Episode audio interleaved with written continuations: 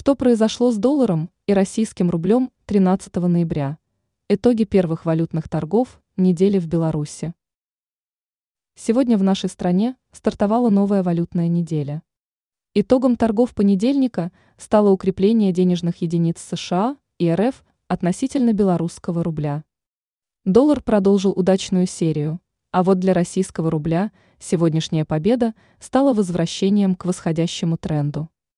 Что касается других основных валют, то евро подорожал, а юань подешевел на БВБ.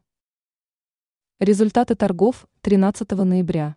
Основные денежные единицы начали новую неделю со следующих результатов. Доллар 3,1796 десятитысячных байн.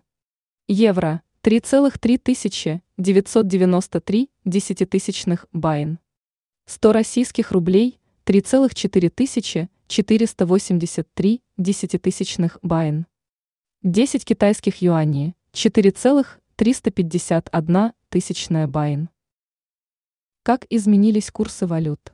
В понедельник доллар прибавил 0,21 десятитысячная пункта или 0,7%. Таким образом, американец продлил удачную серию, начавшуюся в прошлую пятницу. Единая европейская валюта укрепилась на 0,125 десятитысячных пункта, плюс 0,37%, частично исправив последствия серьезного поражения 10 ноября. Российский рубль укрепился после двух снижений к ряду, плюс 0,1%. Китайская валюта вернулась к падению впервые с 9 ноября, минус 0,8%.